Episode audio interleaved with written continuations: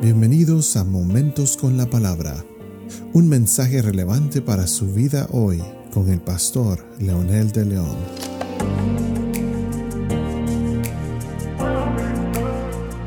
Saludos amigos y amigas, aquí estamos nuevamente con un episodio más de Momentos con la Palabra. Y esto es para continuar las verdades que la palabra de Dios nos enseña en el libro de Génesis de la caída del hombre y que esta realidad histórica le da valor y poder al mensaje encarnado de Jesucristo. Por lo tanto, el mensaje de la iglesia es tan relevante, tan contextual y tan necesario hoy en día.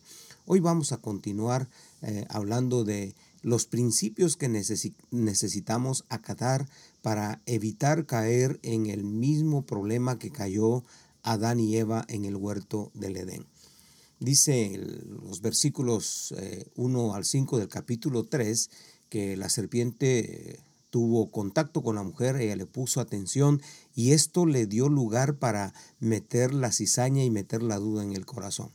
Entonces, uno de los principios que necesitamos aprender es nunca dudemos de la palabra de Dios. Nunca dudemos de la palabra de Dios. Dice algunos han hecho preguntas tan interesantes, que son preguntas existenciales como ¿por qué tuvo que dar crédito a la mujer a la serpiente? ¿Será que la mujer no entendió el mandamiento? ¿Será que la mujer al estar sola no pudo defenderse? Estas y otras preguntas pueden surgir de este diálogo, pero lo importante no es conocer las respuestas, sino cimentar los valores.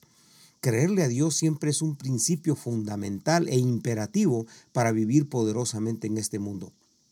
Dios dio mandamientos claros. Jamás se mira en este pasaje ambigüedad en el mandato de Dios.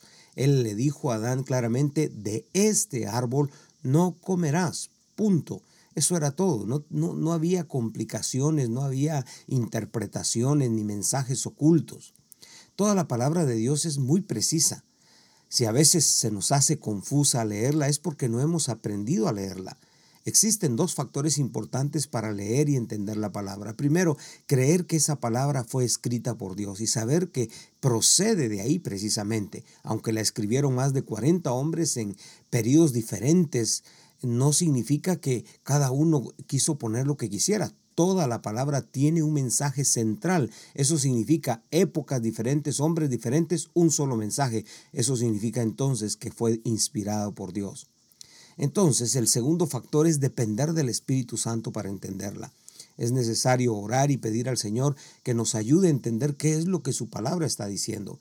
Y por supuesto, no leer de eh, pasajes aislados. Necesita leer libros enteros si es posible para que pueda también llevar la hilación del mensaje. Si usted no la lee, si usted no ora, no busca la presencia del Señor, usted es candidato para creer cualquier teoría, cualquier doctrina o filosofía humana que lo llevará al humanismo y al final, por supuesto, a la desdicha. La serpiente sembró dudas sobre la palabra de Dios. A través de los siglos esto ha sido el ataque frontal contra la palabra. Este libro es viejo, dicen algunos, descontinuado, este libro está caduco, este libro es de hombres, este libro es de los religiosos, este libro es de la cultura judía, y así podríamos seguir escuchando cientos y miles de argumentos que realmente al final se quedan demasiado cortos porque cuando la experimentan las cosas son diferentes. Miles de argumentos a través del tiempo, a través de la historia, han querido eh, minimizar el valor, el poder de la palabra de Dios. Sin embargo, es el único libro que siempre ha dicho la verdad, siempre le atina a la necesidad del hombre y es el libro que históricamente cada vez más es la guía de muchos arqueólogos. Han descubierto ciudades, han descubierto este, eh, caminos, etcétera, que en otro tiempo se pensaba que tal vez era un mito o una historia. La duda llevó a la desobediencia a la palabra de Dios. Eso es claro, es inminente. Dudar de la palabra otra vez es un factor que determina precisamente no creerle a Dios. Una vez eh, permite la duda en su corazón, en su mente, entonces todo lo demás cae por, su propio peso. Dudar es abrir, la, es abrir la puerta a otros pensamientos e ideas. Dudar la palabra es dudar de su autor. Jesús le dijo a sus discípulos en San Juan 8:51, en verdad, en verdad os digo que si alguno guarda mi palabra, no verá jamás la muerte. Por alguna razón Jesús afirma diciendo dos veces en verdad.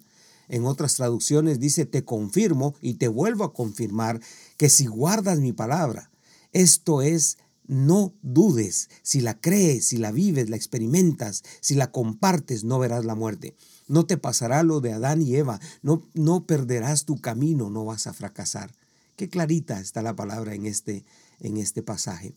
Su palabra jamás ha cambiado. Es y será la misma norma de vida, los mismos mandamientos, los mismos valores, los mismos principios, la misma verdad. Los filósofos cambian de acuerdo al tiempo y a las circunstancias. La ética y el modo de vida hoy es líquido, es variable, circunstancial, acomodado a quien dicta las leyes. Esta sociedad está plagada de conveniencias, de avaricia, de desigualdad, de dolor, de desesperanza. Pero la palabra tiene todo lo contrario a lo que este mundo nos ofrece. Ahora entendemos lo que Jesús dijo, mi paz os dejo, mi paz os doy. Pero mi paz no es como la del mundo. Paz es más que no tener problemas, es una vida plena, servicial y con propósito. Ahora entendemos entonces cómo toda esta palabra se une en un solo mensaje, ese mensaje que Jesús vino a encarnar en su vida y nos trae esperanza. Es un mensaje que puede cambiar no solamente su manera de pensar, su manera de vivir y por supuesto su destino final. Para lograrlo necesitamos empezar creyéndole a Dios. ¿Qué le parece si ora conmigo diciendo, amado Dios, gracias por tu palabra? y gracias porque es verdadera. Hoy en el nombre de Jesús quiero apropiarme de ella y quiero pedir que tu Espíritu Santo, Señor, me guíe, me ilumine, que abra mi mente y mi corazón para entender tu palabra, leerla, vivirla, enamorarme de ella y experimentarla cada momento de mi vida. En el nombre poderoso de Jesús te lo pido. Amén.